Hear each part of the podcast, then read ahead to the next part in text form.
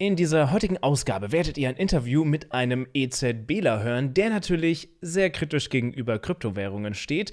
Und wir sprechen auch noch über Scholz und wir sprechen noch über ein paar andere Dinge. Los geht's.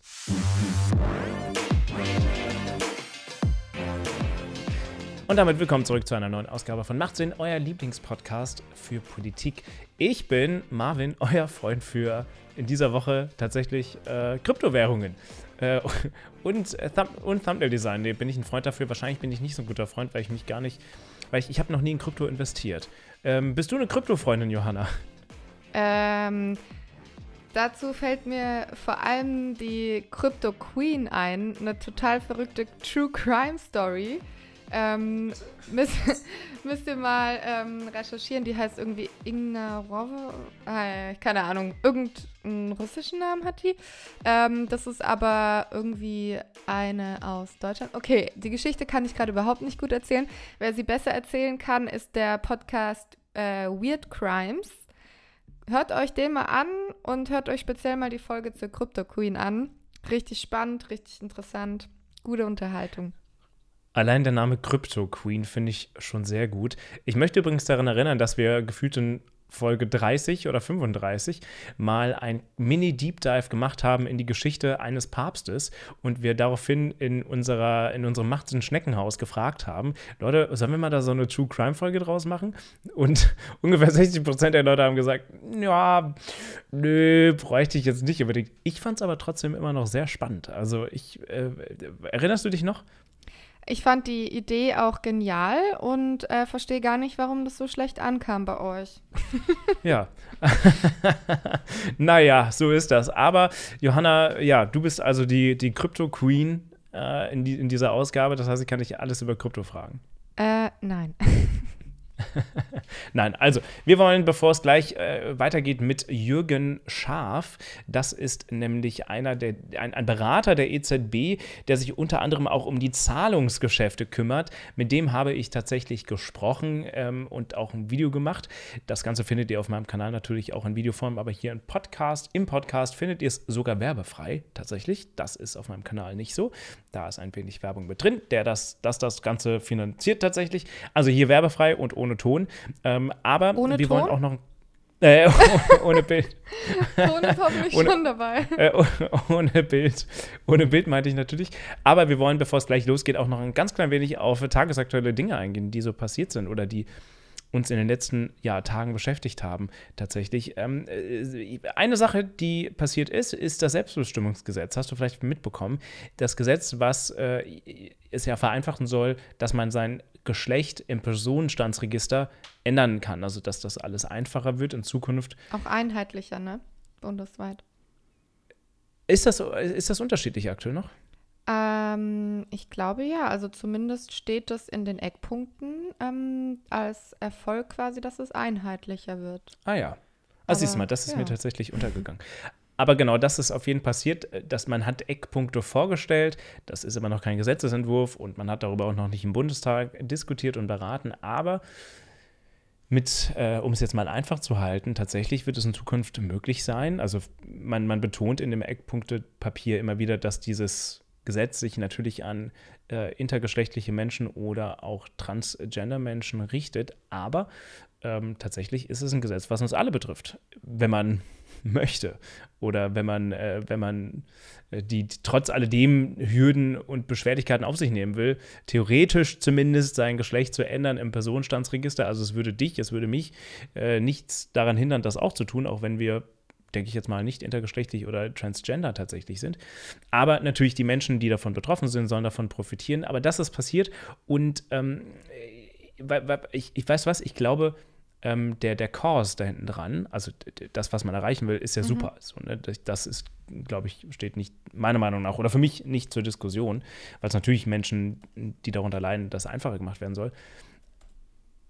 Ich finde aber trotzdem manchmal, weil diese Diskussion, das ist ja auch eine sehr, ja, oft leider auch eine Diskussion, die, die, die sehr emotional geführt wird, auch zu Recht emotional geführt wird. Aber mhm. ich habe das Gefühl, dass, dass wenn du dann einfach nur mal ein paar Argumente gegen den Prozess oder gegen das, das Vorhaben, wie es gemacht werden soll, hast, dann ähm, dann wird dir sofort entgegengeschlagen, ja, du bist ja, ähm, du bist ja generell dagegen. Du bist ja total mhm. anti, also diese verhärteten Fronten. Es gibt, damit meine ich nicht jetzt mich persönlich, ich meine das generell, aber es gibt zum Beispiel andere Länder, wo das teilweise ein bisschen anders geregelt ist. Äh, wo du in Spanien zum Beispiel, glaube ich, war das, hat jemand auch kommentiert.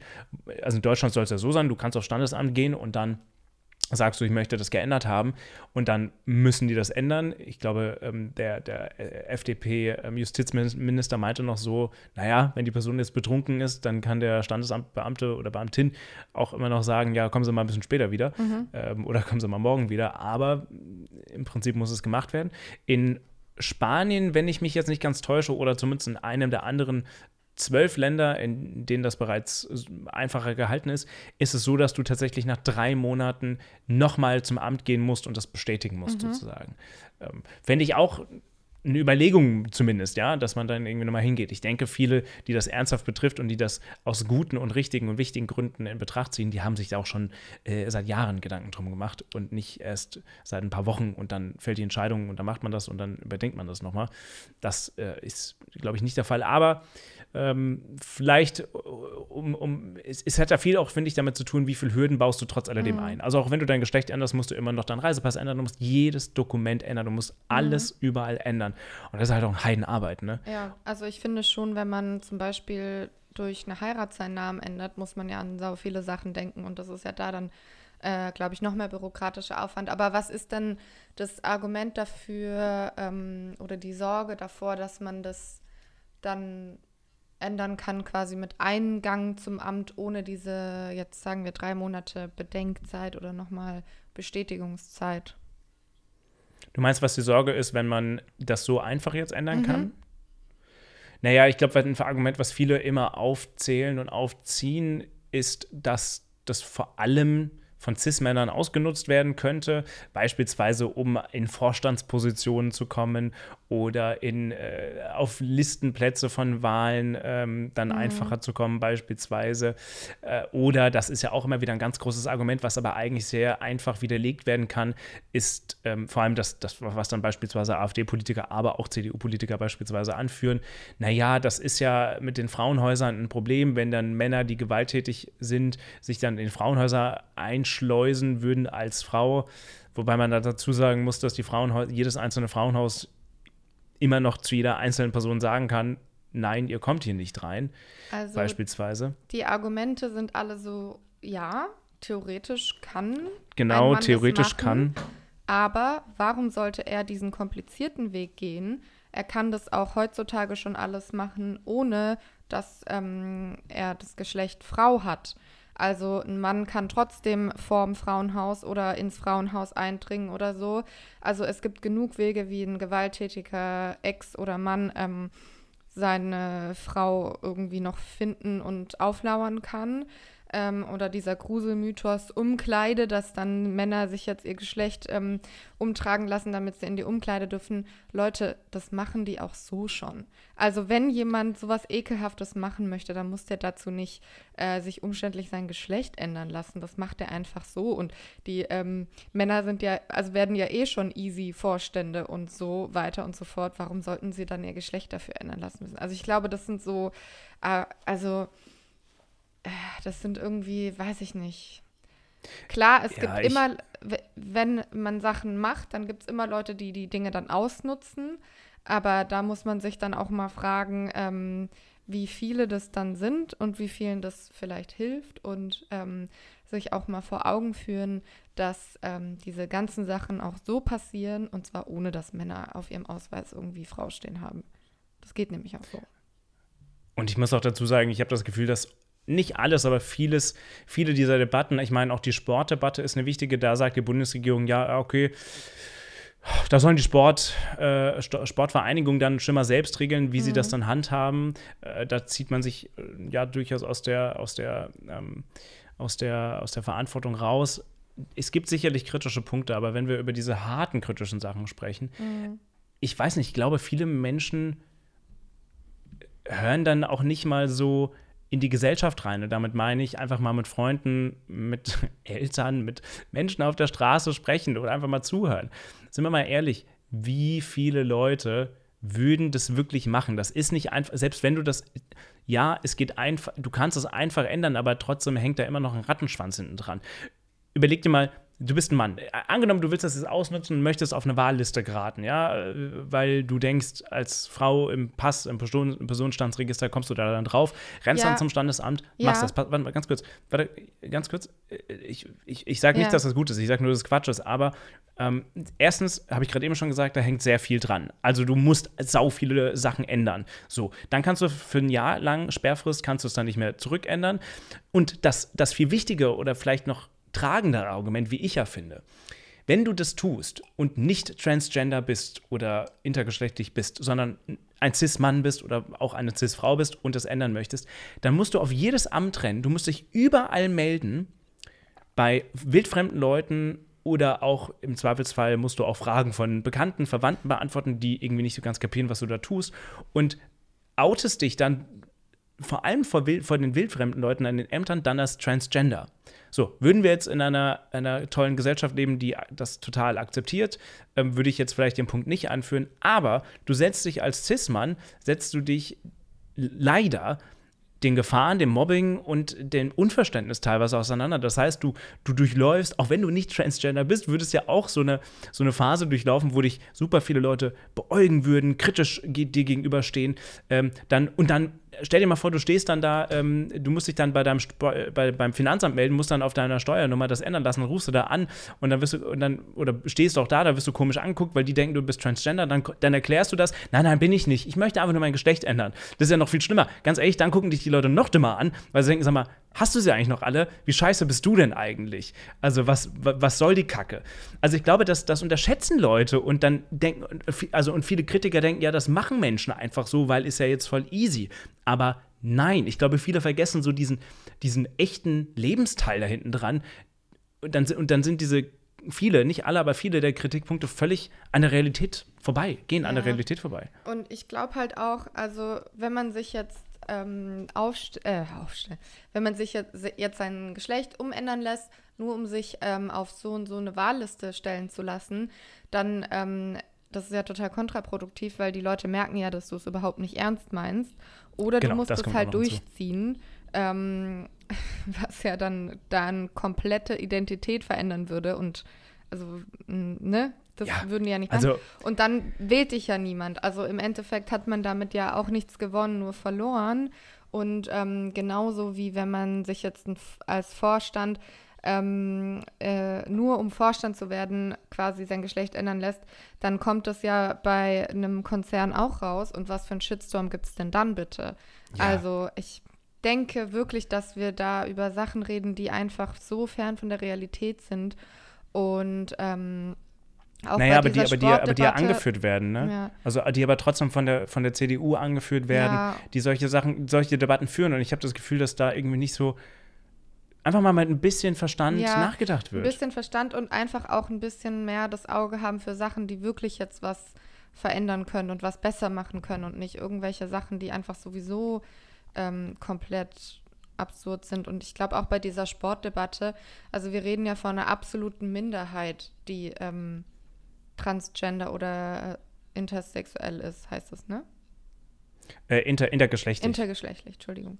Ähm, das ist ja einfach wirklich eine Minderheit. Und dann überleg dir, wie viele ähm, Leistungs- und Profisportler es gibt. Das ist auch eine Minderheit. Ähm, also da treffen dann schon zwei zahlenmäßig krasse Minderheiten aufeinander, bis es erstmal so weit kommt. Also ja, ich glaube, es gab jetzt ja neulich einen Fall, über den dann alle geredet haben, aber auch das ist, glaube ich, nichts, was man jetzt bei jeder Sportveranstaltung dann ähm, irgendwie hat, sozusagen. Ja, genau. Also ich denke, ich denke auch, es wird leider, denke ich, in Zukunft, wenn es dann mal so sein wird, sicherlich auch in den Schlagzeilen diese Einzelfälle geben, die dann leider hochgepusht werden, als oh, so, so steht unsere Gesellschaft gerade da. Obwohl das ja dann auch keine schlimmen Fälle sind. Das ist ja dann das, was irgendwie hochgepusht wird. Das ist ja nicht schlimm. Aber so, es wird dann wieder dargestellt, so, so ist das jetzt und äh, diese negative also Moment, das, äh, das mit nicht schlimm, das bezog ich auf den Sport jetzt. Mhm. Nicht auf, wenn jetzt ein Mann sich zu einer Frau macht auf dem Papier und damit in den Vorstand gerät. Das ist natürlich scheiße. Aber ich wette mit dir, diese Fälle wird es geben. Ja. Und die werden dann hochgepusht werden und dann wird gesagt, ja, sieht ja, was dieses Gesetz angerichtet hat. Mhm. Während aber die Tausenden von Fälle für die es wirklich einen ernsthaften guten Nutzen hatte, ähm, äh, äh, während, ja genau, während mhm. das dann nicht dargestellt wird. Aber naja. Deswegen immer aufpassen, welche Medien man liest, welche Zeitungen man liest, wem man seine Aufmerksamkeit und seine Klicks schenkt. Ja, uns. Genau. Hoffentlich. naja, ansonsten, was ist noch passiert? Olaf Scholz gibt schnippische Antworten, habe ich ja, gehört. Ja, ich wollte mit gesagt? reden, ob äh, Olaf Scholz irgendwie zickig geworden ist oder was mit dem los ist. Also, ähm, bei G7 hat er ja zu einer Journalistin von der Deutschen Welle, die ihn, ähm, ich glaube, sie hatte ihn gefragt, ähm, ob er seine Russlandpolitik nochmal erklären kann oder was war, jetzt habe ich die Frage schon wieder vergessen. Warte, ich recherchiere. Ich kann es ja kurz vorlesen. Ja, hier recherchiert die, die Crypto Queen auf jeden Fall noch selbst. Ach so, ich kann das nur dazu, du nicht raus. Okay, alles klar. Nein, auf gar keinen Fall. Hi, Leute, ich kann nur sagen, dass das beim Recherchieren zuhören. Ich kann nur sagen, dass Olaf Scholz tatsächlich bei meinem Interview mit ihm, ich komme da immer wieder gern drauf zu sprechen. Ich hoffe ja nach wie vor, dass er auch nochmal zusagt. Da war er nicht schnippig, da war er nur emotional. Aber seine Antworten waren auf jeden Emotional Fall lang und ausgiebig. Umgeht. Ja, ja, aber inzwischen, inzwischen, ich habe mich immer sehr stark damit gebrüstet. Das war mein Interview, in dem er so emotional wurde und aufbrausend wurde, aber inzwischen hat er das schon öfter gemacht. Und jetzt ist es sogar schnippig geworden. Also, mit was kann ich mich überhaupt noch rühmen hier? Also, hier kannst du jetzt wieder rein. Ähm, ich lasse das alles drin, Johanna. Ach so. Aber wow. schön, jetzt, hört, jetzt bekommt ihr mal mit, wie das ist, wenn man hier Regieanweisungen bekommt. Ja, hier kannst du jetzt wieder reinschneiden. So, jetzt geht's wieder los. So hört sich das dann an. Das ist auf jeden ja, Fall ein sehr spannender Teil. Also, eine Journalistin von der Deutschen Welle hatte ihn gefragt, ob er die von Deutschland versprochenen Sicherheitsgarantien konkretisieren könnte. Und dann hat er gesagt, ja, könnte ich. Und dann hat er erstmal nichts mehr gesagt. Und dann hat er gesagt, das war's. also. ja, weißt, du, was, weißt du, was auch gut gewesen wäre? Wenn er gesagt hätte, wenn er gesagt hätte, ja, das kann ich, aber ein Teil dieser Antworten würde Gut. die Bevölkerung verunsichern. Ja, Erinnerst aber, du dich noch? Ja, aber es ist natürlich. Thomas de Maizière. Es ist natürlich äh, cool, wenn man sowas bei einer Pressekonferenz macht, die ja dafür da ist, dass die Presse dich fragt und du Antwort stehst. Ähm, dann zu ja. sagen, ja, äh, könnte ich, aber mache ich nicht, ist natürlich schon ein bisschen ähm, sassy, nennen wir es mal so. Und dann, ähm, wir sind, haben ja Sommer und im Sommer finden ja ähm, bekannterweise die Sommerinterviews statt. Was, was haben eigentlich diese Sonder... Das ist doch wirklich nur, weil da keine Tagungswochen sind. Das ist wirklich nur Lückenfüller. Ja, aber ähm, ist doch schön, weil jetzt können wir daraus zitieren. Das stimmt natürlich.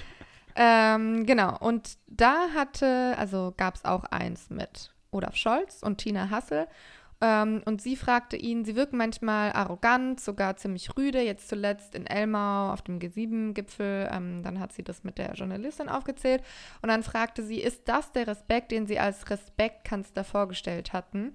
Und dann, oh, gute Frage. Was sagt Scholz dazu? Wenn ich über Respekt rede, meine ich natürlich die Leute, die hart arbeiten.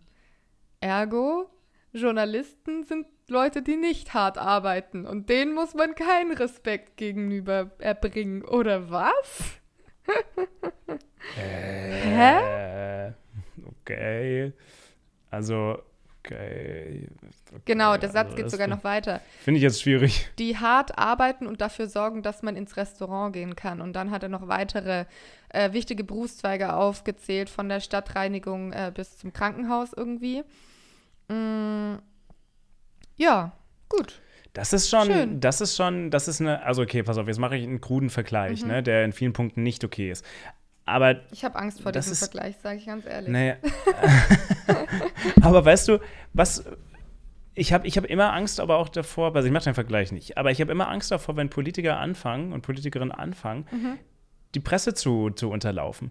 Ich verstehe so aus rein beruflicher Sicht, sehe ich und verstehe ich, dass ist ab und an, auch bei der Vielzahl an Formaten, die es inzwischen gibt, da könnte mhm. man sicherlich auch ein paar streichen, ähm, aber dass natürlich Menschen, die im Supermarkt arbeiten oder ähm, die Müll, den Müll abholen, im ersten Schritt sicherlich erstmal wichtiger sind, weil ohne die würde der generelle Betrieb nicht laufen.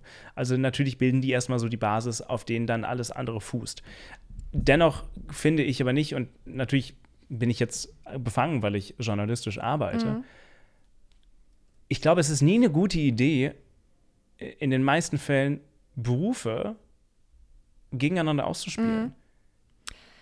Natürlich kannst du die Arbeit von einem Journalisten nicht vergleichen mit der Arbeit eines, eines Regalanräumers, aber beide haben ihre absolute Berechtigung auf eine ganz unterschiedliche Art und Weise. Aber ja, warum muss ich das eine gegen das andere ausspielen? Und vor allem ja auch gar nicht. Aber du, du kannst ja nicht auf einer Pressekonferenz, wo du Journalisten einlädst, ja. um dir Fragen zu stellen, dann nicht auf eine Frage zu antworten, beziehungsweise extrem schnippisch darauf antworten ähm, und dann darauf angesprochen sagen, naja, Respekt gibt es bei mir nur für äh, Leute, die hart arbeiten. Also, hä? Wie kommt der überhaupt da, also darauf den Bogen ähm, bei einem Fehler, der er offensichtlich gemacht hat, weil er keinen Bock hatte, irgendwie zu antworten, ähm, darauf den Bogen einfach auf Leute, die hart, zweifelsohne hart arbeiten, zu schlagen. Das ist irgendwie so, die, wow, diese beiden Sachen, die er da vermischt hat, sind so weit voneinander entfernt.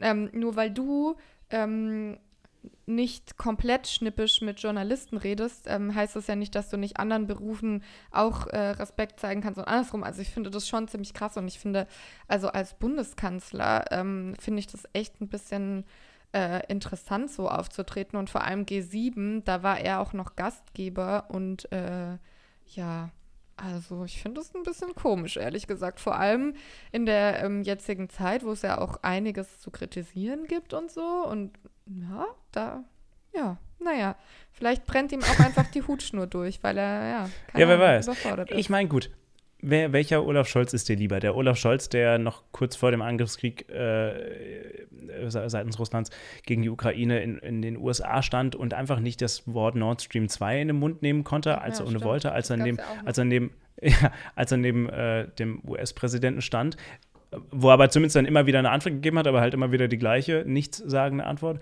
Mhm. Oder der schnippische Scholz. Oder halt noch mal ein dritter, den wir noch nicht kennen. Gibt es vielleicht was Muss, dazwischen? So einfach dann, ganz normal, offen? Ja, war, war er nicht bei eurem Kinderinterview relativ normal? Nein. Also oder Scholz normal? Nee? Ich äh, möchte gerne noch mal an die äh, Antwort nach seinem Lieblingseis erinnern. Das, das war also wirklich so äh, Scholz-mäßig ausgedrückt. Das schafft wirklich, glaube ich, nur er. Naja. Weißt du, wer nicht äh, schnippisch reagiert hat, tatsächlich? Wer? Jürgen Schaaf, der Vertreter der EZB und Sprecher der EZB. Guck mal, die, die Übergänge. Uh. Das war ein Nee, tatsächlich, tatsächlich habe ich ein gutes Gespräch mit ihm geführt über Kryptowährungen. Er ist sehr kritisch, was Krypto betrifft und äh, also, nee, Schadenfreude habe ich jetzt nicht bei ihm rausgehört. Ich glaube, das wäre als EZB-Vertreter auch ein bisschen äh, fehl am Platz. Aber ich habe mit ihm geredet über Krypto, den Niedergang, den wir gerade gefühlt so ein bisschen erleben, und auch den digitalen Euro. Weißt du, was der digitale Euro ist? Nee, aber es hört sich extrem interessant an. Kann ich ja, den haben? Ist nämlich, äh, kannst, du, kannst du haben, ungefähr 2027, äh, glaube ich, mhm. oder 26 ist so der Punkt. Ist eine, also stell dir vor, du hast, du hast einen digitalen Euro halt. Mhm. Also einer, der Ne, unser, also wenn du, wenn du Banküberweisungen machst, das ist ja auch schon digital, mhm. aber all dieses Geld fußt ja auf physischem Papier, was irgendwo liegt oder physischen Gegenständen, die irgendwo liegen. Mhm. Während der digitale Euro das nicht sein soll. Also soll so ein bisschen werden wie Kryptowährung, aber irgendwie auch nicht. Ähm, weil ist ja nicht dezentral und die mhm. EZB, also das ist ja ein Key Feature von Kryptowährung, dass es dezentral organisiert. Guck mal, da steht Johanna auf und geht. Nein, Quatsch. Ähm, das ist ja so, so ein so ein Key-Feature. Aber weißt du was, aber ja, aber guck mal, wir sind auch, du, ich weiß, dass Finanzpolitik äh, ganz, ganz großes Interesse hat bei, bei Leuten, die sich generell mit Politik auseinandersetzen. Mhm. Deswegen hört ihr jetzt mal ein halbstündiges Interview zusammen mit Jürgen Scharf, mit euren Fragen teilweise und äh, habt viel Spaß dabei. Und ich hoffe, dass ich danach schlauer bin als jetzt, weil gerade fühle ich Ey, bist du auf jeden Fall. Ich habe auch viel gelernt, also hör da unbedingt rein. Gut, danke euch fürs Zuhören und ich höre euch gleich wieder. Oder ihr hört mich gleich wieder. Aber Johanna nicht mehr. Tschüss. Tschüss. Der ist ja eh gegen Kryptowährung. Was erwartest du? Ja, diesen Kommentar, den gab es ganz oft gegenüber Jürgen Schaaf von der EZB, der dort Berater im Geschäftsbereich Marktinfrastrukturen und Zahlungsverkehr ist. Und der ist in vielen Punkten sehr kritisch gegenüber Bitcoin und Co. eingestellt. Wenn kein neues Geld mehr reinkommt, ist die Party vorbei. Aber wer in Krypto investiert und das gut findet, sollte sich und muss sich auch, meine ich, zumindest mit Kritik und negativen Punkten auseinandersetzen. Gerade dann, wenn Krypto im Sinkflug sich befindet und vielleicht noch viel eher, wenn es steil bergauf geht. Deswegen bin ich sehr gespannt auf eure Reaktion auf mein Gespräch gemeinsam mit dem Finanzexperten Jürgen Schaaf der Europäischen Zentralbank und seiner kritischen sehr kritischen Haltung. Erstmal, äh, hallo Herr Schaf, schön, dass Sie sich die Zeit nehmen, ähm, ja, sich mit mir ein wenig über Krypto und den digitalen Euro zu unterhalten. Es ist mir eine Freude. Hallo. Ja, ich habe ja tatsächlich äh, in meiner Community, auf meinem Community-Tab einige Fragen bekommen zu Krypto. Es ist generell ein Thema, was sehr viele Leute beschäftigt. Ich würde aber erstmal gerne einsteigen und von Ihnen wissen wollen, wann und wie Sie eigentlich zum allerersten Mal von Kryptowährungen erfahren haben. Wann war das so, Pi mal Daumen? Und was haben Sie damals gedacht? War das äh, eher eine Bedrohung? Haben Sie es als Bedrohung wahrgenommen oder eher als Chance? Als ich persönlich das erste Mal davon gehört habe, das dürfte so 2014, 15 gewesen sein da habe ich dem Ganzen nicht sehr viel Beachtung beigemessen. Und ich habe da nicht professionell drauf geguckt, sondern eher als Bürger und interessierter Ökonom. Später, ähm, als dann die zweite, dritte Welle losgegangen ist, habe ich auch aus der institutionellen Sicht ein bisschen drauf geschaut. Äh, da war, auch bevor ich intensiver mich mit befasst habe, war dann eher die Sorge, da kommt die nächste Blase, weil das Ganze kam ja aus einem Gemisch aus Ideologie und neuer Technik, aber da war die ersten und auch später nicht ein Ökonom oder ein Zentralbanker oder der jemand, der von Finanzen groß Ahnung hatte, dabei. Und das hat mich schon ein bisschen irritiert. Und das sah mir schon sehr früh nach einer neuen Spekulationsblase aus. Haben Sie dann eigentlich selbst dann sowas wie Kryptowährungen, Bitcoin und Co., ich meine, da gibt es ja unzählige davon. Ähm, sehen Sie das selbst, beziehungsweise auch als Vertreter der EZB, eigentlich als eine Art Konkurrenzprodukt an? Also ich persönlich, das muss man da natürlich trennen von der, von der Institutionensicht, wobei die in sehr vielen Fällen deckungsgleich ist, ich persönlich nicht. Und auch die EZB, was jetzt die Krypto Währungen in Anführungszeichen der ersten Generation angeht, auch nicht. Ja, es ist eine Spekulationsblase. Wir fühlen, dass das gefährlich ist für die Verbraucher. Ab einem gewissen Niveau gehen dafür, davon auch Risiken auf die Finanzstabilität aus. Aber dass jetzt insbesondere von der ersten Generation Gefahren für das Währungssystem oder den Euro ausgehen, das hatte man eigentlich nicht befürchtet und da besteht auch eigentlich kein Anlass zu, weil man kann eigentlich nicht vernünftig damit bezahlen. 90 Prozent oder so ist Spekulation gerade. Also als Bezahlsystem funktioniert es nicht. Dann kamen irgendwann die, die, die Wallets und die, die Lightning-Layer dazu. Also es gibt Verbesserungen, was das angeht. Nur verraten die irgendwie ein Stück weit die ursprüngliche Idee. Also alles, was neu dazugekommen ist zur Verbesserung, verrät die ursprüngliche Idee und die ursprüngliche Idee funktioniert nicht eine Frage von einer Userin, einem User, HummeryX, äh, lautet dann nämlich wie folgt, die nämlich auf diese ursprüngliche Idee eingehen möchte oder der darauf eingehen möchte. Verstehen Sie denn die Idee hinter Bitcoin und anderer Kryptowährungen, also ein demokratisch, demokratisches, dezentrales Währungssystem zu schaffen, in dem keine Partei ausgeschlossen werden kann? Fragezeichen. Und zweite Frage hinterher vom gleichen User. Handelt Ihrer Meinung nach die EZB diesbezüglich eigentlich immer noch unpolitisch? Die Frage verstehe ich absolut. Und die Neugier in der Reaktion auf die Finanzkrise äh, 2007, 2008, 2009, das ist nachvollziehbar. Es gab Kritik aus der Gesellschaft an dem bestehenden System. Das ist absolut nachvollziehbar und die Sorgen muss der öffentliche Sektor und auch die Zentralbanken ernst nehmen, ganz klar. Aber so manche Idee, die jetzt tatsächlich ideologisch geboren wurde oder als Gegenreaktion auf etwas, entbehrt manchmal der Expertise von Fachleuten, die es dazu einfach braucht. Ja? Und es ist sehr jung, das Ganze, es ist sehr progressiv, es ist sehr technisch, äh, es ist anti-Establishment. Insofern zieht das natürlich auch sehr viele junge Leute an. Junge Leute, die mitunter keine Erfahrung haben mit Finanzkrisen. Also die Leute erinnern sich zum großen Teil eben nicht an die Dotcom-Bubble von äh, um die Jahrtausendwende herum. Das fehlt so ein bisschen. Und so sehr ich den Wunsch nach einer egalitären Zahlungsmethode weltweit demokratisch verstehe, ist es sehr schwer umzusetzen und Bitcoin äh, liefert das alles nun mal nicht. Ja? Also es funktioniert nicht als Bezahlsystem, es ist viel zu langsam, es ist zu teuer, die Macht ist nicht egalitär verteilt. Es gibt diese großen Wale, die mit einer öffentlichen Äußerung den Kurs manipulieren können es gibt eine Riesenmaschinerie dahinter mit neuen institutionellen Anbietern, große private. Das erinnert eher so ein bisschen an Anarchie, Wildwest oder das Oligarchensystem in Systemen, die umgebrochen worden sind nach dem Ende des Sozialismus. Also den Wunsch verstehe ich so wie den eines, eines 17-Jährigen, der mit dem kommunistischen Manifest in der Tasche rumläuft und keine Ahnung hat, was so ein Regime mitunter angerichtet hat. Habe ich übrigens auch als 17-Jähriger getan. Wir sehen natürlich auch positive Effekte. Also wenn wir mal mit Blick auf die Ukraine beispielsweise schauen, da haben ja jetzt viele Menschen auch Geld angelegt oder ihr Geld investiert in Bitcoin, weil die lokale Währung, Schrägstrich Währungen, ähm, an, an Wert verlieren und deswegen dort mehr Vertrauen sehen dahingehend. Äh, solche positiven Faktoren muss man dann aber auch im Blick behalten, oder? Wenn es so wäre, könnte man das tun. Aber wenn Sie sich angucken, was mit dem Bitcoin-Wert seit November des letzten Jahres passiert ist, dann kann man nicht sagen, dass das ein sicherer Hafen war. Also wir hatten mit 69.000 US-Dollar im November den Peak und seitdem haben sich äh, 70 Prozent des Wertes in Anführungszeichen verflüchtigt. Und äh, wer sein Geld in der Zeit in Fiat-Währung gehalten hat, in einer relativ stabilen Fiat-Währung, ist mit Sicherheit deutlich besser gefahren. Also ähm, das ist die Narrative, die erzählt wird. Und jedes Mal, wenn was Neues passiert, wird die Narrative auch ganz schnell angepasst. Aber wenn man auf die Fakten guckt, äh, sieht die Sache doch deutlich anders aus. Sie haben gerade eben schon die Dotcom-Blase oder Bubble angesprochen, die ähm, zerplatzt ist vor langer Zeit schon.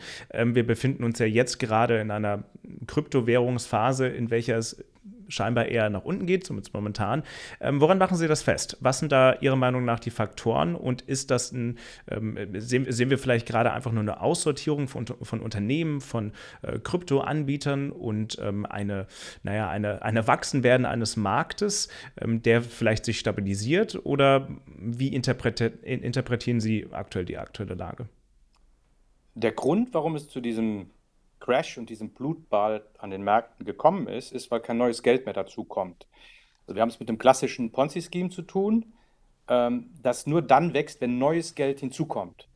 Es gab jetzt in den vergangenen zehn Jahren immer wieder Anpassungen, die dazu geführt haben, dass eine neue Geschichte erzählt worden ist, dass dann neues Geld angezogen hat. Auch immer mehr naive Retail-Customer, also Endkunden, äh, Kleinanleger etc. pp wenn kein neues Geld mehr reinkommt, ist die Party vorbei.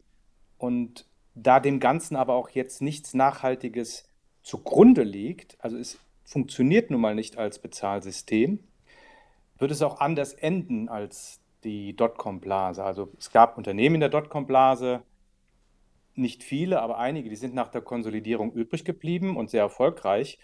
Das ist aber jetzt in dem Umfeld weniger wahrscheinlich. Ich kann nicht ausschließen, dass es da tatsächlich welche gibt, die übrig bleiben. Aber das ganze System hängt stärker miteinander zusammen. Es gibt Stablecoins, die beziehen sich nicht auf Fiat-Währung, sondern beziehen sich auf Bitcoin. Oder es gibt Stablecoins, die beziehen sich auf andere Kryptowährungen und die beziehen sich wiederum auf Bitcoin. Wenn der Nukleus wegfällt, dann bricht das ganze Kartenhaus zusammen. Wie lange das dauert, ist schwer abzusehen, aber solange weil eben äh, der, der Marktpreis immer wieder manipuliert wurde und nach wie vor wird. Solange es jemand findet, der weiter äh, das Ganze ein bisschen manipuliert, wird es weitergehen. Aber über kurz oder lang äh, wird es zumindest mit dem Bitcoin kein gutes Ende nehmen tatsächlich haben viele in meiner Community gesagt, als ich angekündigt habe, dass wir miteinander sprechen, ja, ist ja kein Wunder, dass er sich äh, kritisch gegenüber Bitcoin-Kryptowährungen ausspricht, weil er ist ja ähm, Mitarbeiter der EZB. Äh, was würden Sie dem entgegensprechen? Ähm, ist das einfach das Narrativ, was Sie fahren müssen? Oder ist das ja aus Ihrer Sicht eine, eine wahrhaftigte, berechtigte ähm, Kritik, die Sie äußern und weswegen Sie auch dem Bitcoin keine oder Kryptowährung keine Zukunft aussprechen? Es ist eine Kritik, die nicht überraschend ist. Und es kann Momente geben, wo die Loyalität zur Institution und die intellektuelle Redlichkeit im Konflikt stehen. In dem Fall ist das ganz sicher nicht so. Also, und ich habe auch äh, in den letzten zehn Jahren nicht einen einzigen Zentralbanker getroffen, der sich jetzt Sorgen gemacht hat um, um seinen Job oder sein Einkommen. Ähm, das ist als Bedrohung so weit weg, das hat nie eine Rolle gespielt. Ein Problem ist, die, es gibt Zentralbanker, die sind inzwischen in Pension. Die haben schon davor gewarnt.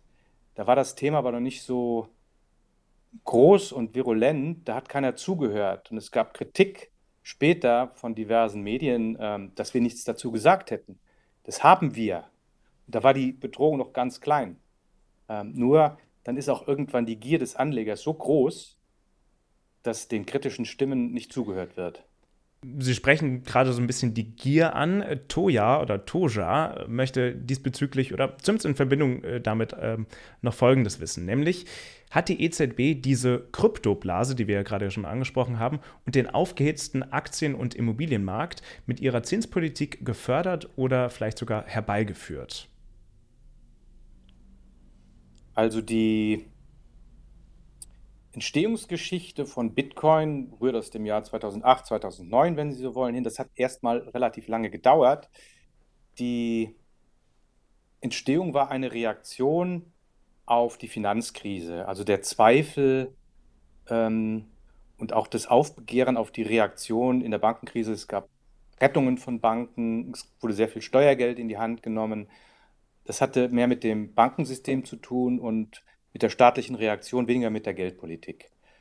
Ähm, das einzige Element darin, was man wahrnehmen kann, ist, dass niedrige Zinsen die anderen Assets betreffen und dass dann die, ähm, die Suche nach Rendite losgeht. Also wenn die sicheren Assets, Staatsanleihen etc. pp., wenn die nicht stark und hoch rentieren, dann suchen die Leute unter anderem Vermögenswerte, die höher rentieren.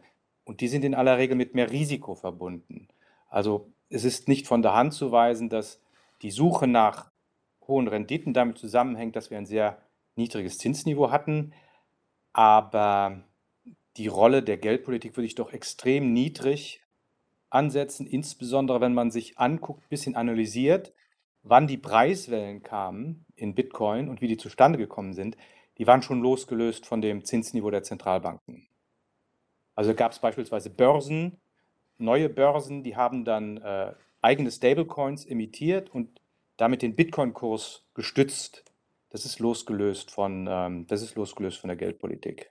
Äh, Kryptomaximalist möchte Folgendes wissen. Jetzt werden wir ein bisschen spezifischer tatsächlich. Dass Bitcoin als monetäres, dezentrales System gescheitert ist, ist erstmal klar. Das scheint der User zumindest äh, angesehen zu haben oder sieht das so. Aber was halten Sie von der Idee, Bitcoin als Store of Value, Wealth zu halten? Die Idee ist hier die gleich wie bei Gold und anderen Edelmetallen ist. Also die Blockchain hinter BTC, also Bitcoin, sorgt dafür, dass das Vermögen sicher verwahrt wird und hinzu kommen Neueinsteiger, die Bitcoins zu einem Kursanstieg führen dann. Damit würde Gold abgelöst werden und Bitcoin könnte beispielsweise die Marktkapitalisierung von Gold erreichen. Was halten Sie von der Idee? Die Idee ist charmant, nur leider funktioniert sie nicht. Es gibt da zwei kleine Probleme mit. Äh, Gold ist immer schon genutzt worden zur industriellen Produktion, ja, als Edelmetall. Es ist über Jahrhunderte, wenn nicht Jahrtausende benutzt worden zur Herstellung von Schmuck. Also es hat einen objektiven Wert in der Industrieproduktion und es hat einen sehr lange etablierten subjektiven Wert in der Wertschätzung der Menschheit. Das hat Bitcoin nicht. Bitcoin ist erstmal nur eine Technologie. Und das Problem mit neuen Technologien ist, selbst wenn sie gut sind, werden sie in 90 Prozent aller Fälle innerhalb kürzester Zeit von noch neueren Technologien abgelöst. Das erste iPhone war sicherlich toll, aber schauen Sie sich mal an, was das Neue kann. Also das ist bei Technologien etwas anderes. Und das Zweite ist, Gold konnte und wenn Sie so wollen, ist ein bisschen schwerfällig, aber würde immer noch funktionieren, dass Sie damit größere Beträge bezahlen können. Aber wir haben ja eben festgestellt und der, der Frager und, und wir haben da einen Konsens, es taugt nicht als Bezahlsystem. Und wenn dieser, diese Funktion und der intrinsische Wert nicht da sind, kommt es als Geld oder auch als Wertspeicher nicht in Frage. Das heißt, das heißt, es fehlt hier zum einen runtergebrochen einfach das grundlegende Vertrauen und auch das, das physische, haptische. Verstehe ich das richtig, was dem Bitcoin hier im Vergleich zum Gold fehlt? Das Vertrauen könnte auch anders ähm, geschaffen werden. Dafür muss es nicht physisch sein. Das Physische ist auch nicht das Entscheidende, aber es gibt eine Funktion, eine legale Funktion für Gold. Ähm, und als Anlageform ist jetzt Gold andererseits in den letzten 50 Jahren auch nicht so dolle gewesen. Wir haben noch zwei, drei Fragen zum Bitcoin, bevor wir dann noch auf den digitalen Euro zu sprechen kommen, weil ich glaube, viele äh, verstehen nicht und ich würde mich da teilweise mal einschließen, wo eigentlich da dieser digitale Euro dann am Ende in dieses gesamte digitale Geldkonstrukt reinpasst. Ähm, Bitcoin hat ja nicht nur, oder äh, Kryptowährungen haben ja nicht nur Vorteile, viele sehen ja die Vorteile. Ein Aspekt, der oft aufgegriffen ist, ist ja vor allem der, Ökonom äh, Entschuldigung, der ökologische Aspekt. Ne? Also, dass, dass sehr viel Strom und Energie verbraucht wird. Ähm, viele sagen auch, naja, aber der digitale digitaler Geldtransfer, den wir jeden Tag tätigen beispielsweise, oder auch die Produktion von, von Bargeld beispielsweise, schlingt ebenfalls Energie. Ähm, wie bewerten Sie die Lage bezüglich Kryptowährungen ähm, und der ökologischen Vertragbarkeit im Moment? Also der Vergleich mit dem Bargeld, der hinkt natürlich ein bisschen, weil das äh, natürlich eine, eine alte Technologie ist und die ganze Transformation zum Digitalen hin eben auch davon ein Stück weit weggeht. Also fairerweise müsste man es tatsächlich vergleichen mit den modernen Bezahlsystemen, sei es privater Natur oder von der Zentralbank, also die SEPA-Überweisungen in Europa oder auch Kreditkartenzahlungen. Und da ist es natürlich so, dass der Energieverbrauch von Kryptowährungen, insbesondere von Bitcoin, immens ist. Kommt ein bisschen auf die Schätzungen an, aber seriöse Schätzungen gehen davon aus, dass der Energieverbrauch von Bitcoin pro Jahr etwa dem äh, der Niederlande oder der Ukraine entspricht, also ganzer Länder. Und diese Länder haben übrigens auch elektronische Bezahlsysteme, also es ist da schon drin. Und das ist nur der Stromverbrauch. Der, die Produktion von elektronischem Müll, also die Server, die ausgetauscht werden müssen, die Platinen, äh, die Kabel etc., das ist immens. Ähm, eine Bitcoin-Transaktion verbraucht oder generiert Elektroschrott in der Größenordnung von zwei iPhones. Und der gesamte Elektroschrott, der pro Jahr produziert wird von Bitcoin, entspricht dem der Niederlande. Also das sind immense Massen. Was man jetzt immer wieder hört, ist, dass darüber, über Bitcoin, der hohe Energieverbrauch würde den Nutzen oder die Nachfrage nach äh, erneuerbaren Energien fördern. Das ist natürlich sehr nah an der Absurdität. Also wir würden dann sagen, je mehr Energie wir verschwenden, desto mehr befördern wir den ökologischen Umbau. Also ich mache jetzt meinen Kühlschrank zu Hause auf und damit beschleunige ich den ökologischen Umbau der Energieproduktion. Das ist äh, auf den Punkt gebracht Kokolores. Also man hört auf jeden Fall raus, sie halten nicht so viel von Kryptowährungen. Deswegen auch eine Frage von Louis Carbon oder Carbon. Fordern Sie, fordert er ein Bitcoin-Verbot am Ende des Tages, unterm Strich? Ich persönlich, also Sie haben, glaube ich, gut rausgehört, dass ich da kritisch bin. Ich persönlich würde das tun, aber zum Glück oder Pech habe ich nicht so viel zu sagen. Ähm, die, es wird entschieden nicht von mir äh, und auch noch nicht mal von der EZB. Das werden dann die Regulierer irgendwann tun. Im Moment ist die Frage, ähm, diese Energieverschwendung, die ich eben, die wir eben diskutiert haben, die basiert vor allen Dingen auf dem Proof of Work Konzept, was eigentlich dann nur bei Bitcoin oder den äh, Kryptoassets dieser Generation ist. Die späteren tun das nicht mehr. Also es gibt Diskussionen, dass man die Kryptoassets, die mit diesem Proof of Work, mit diesem immensen Energieverbrauch operieren, dass man die verbieten sollte. Das ist dann eine, das ist dann eine Aufgabe für den Gesetzgeber. Ich persönlich, äh, aber wie gesagt, das ist nicht institutionelle Sicht, wäre sehr dafür.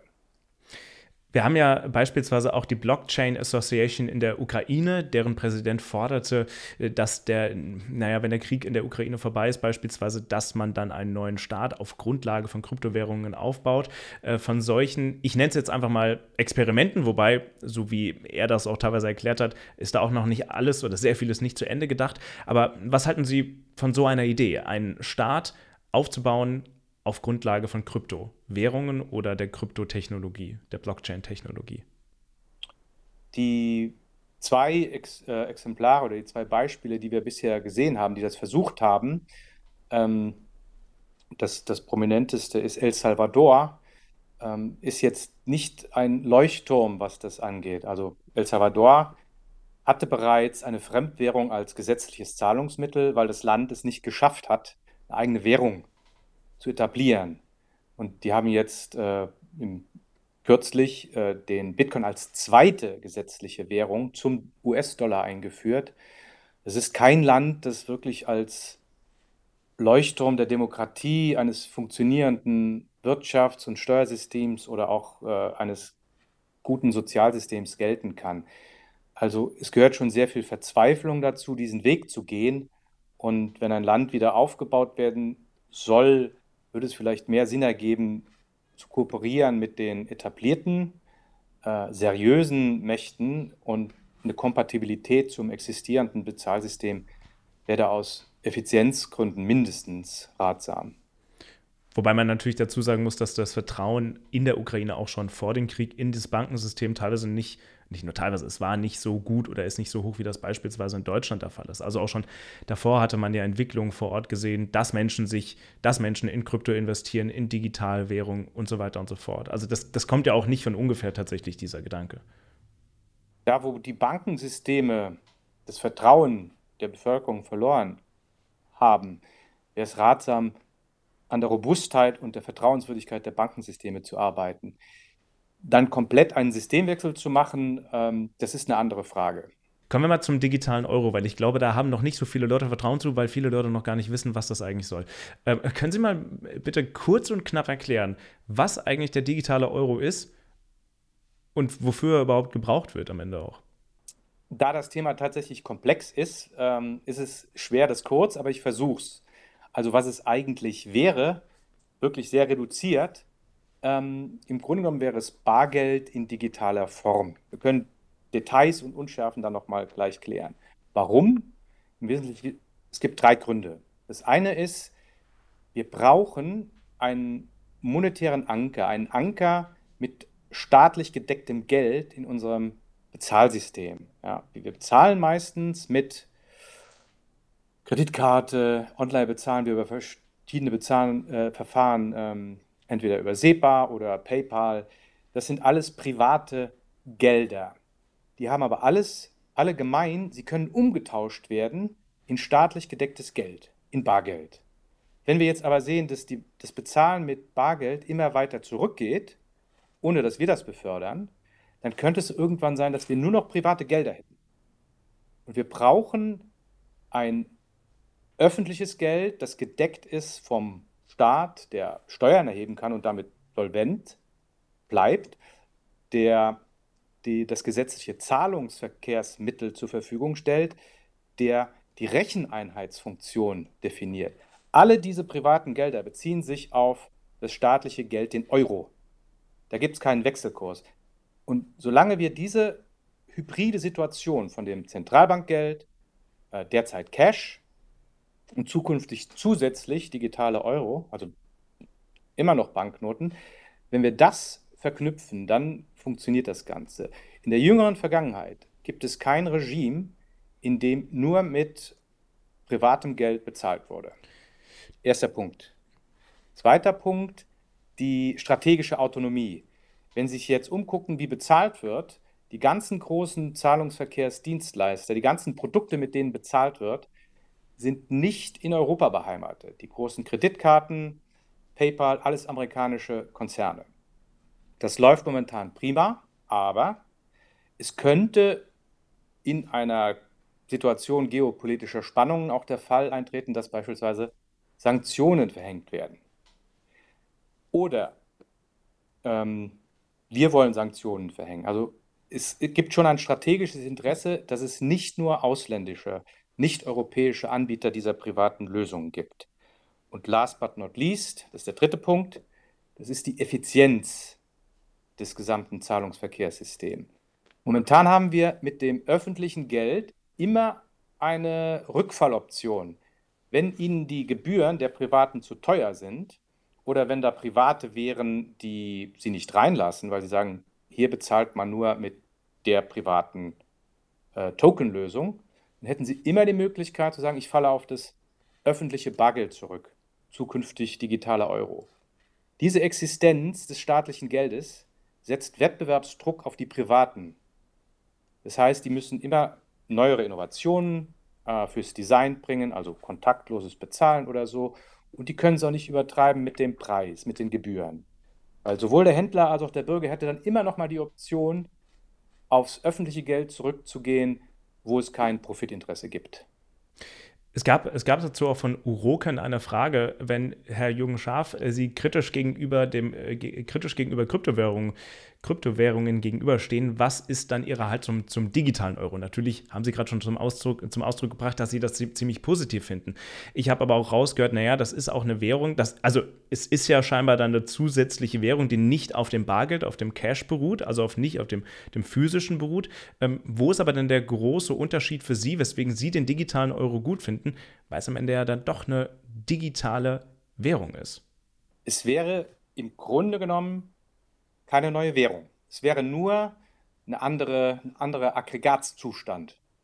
Ja, es wäre der digitale Aggregatzustand derselben Währung. Es ist von der EZB wie Bargeld. Ähm, da gibt es, was die, was die Werthaltigkeit, was die Liquidität, was die Sicherheit angeht, gäbe es keinen Unterschied. Und wenn ich, wenn ich kurz einhaken darf, und woran machen Sie das fest? Also es ist das gleiche wie Bargeld, wie das physische, greifbare Geld, aber es ist ja digital. Genau. Das heißt, die digitalen Strukturen, die wie aufgebaut sind, das müsste man vielleicht nochmal erklären. Also, dann wird es aber komplexer. Das ist okay, die, die, die, die sich stark dafür interessieren, ich glaube, die hören dann gerne zu.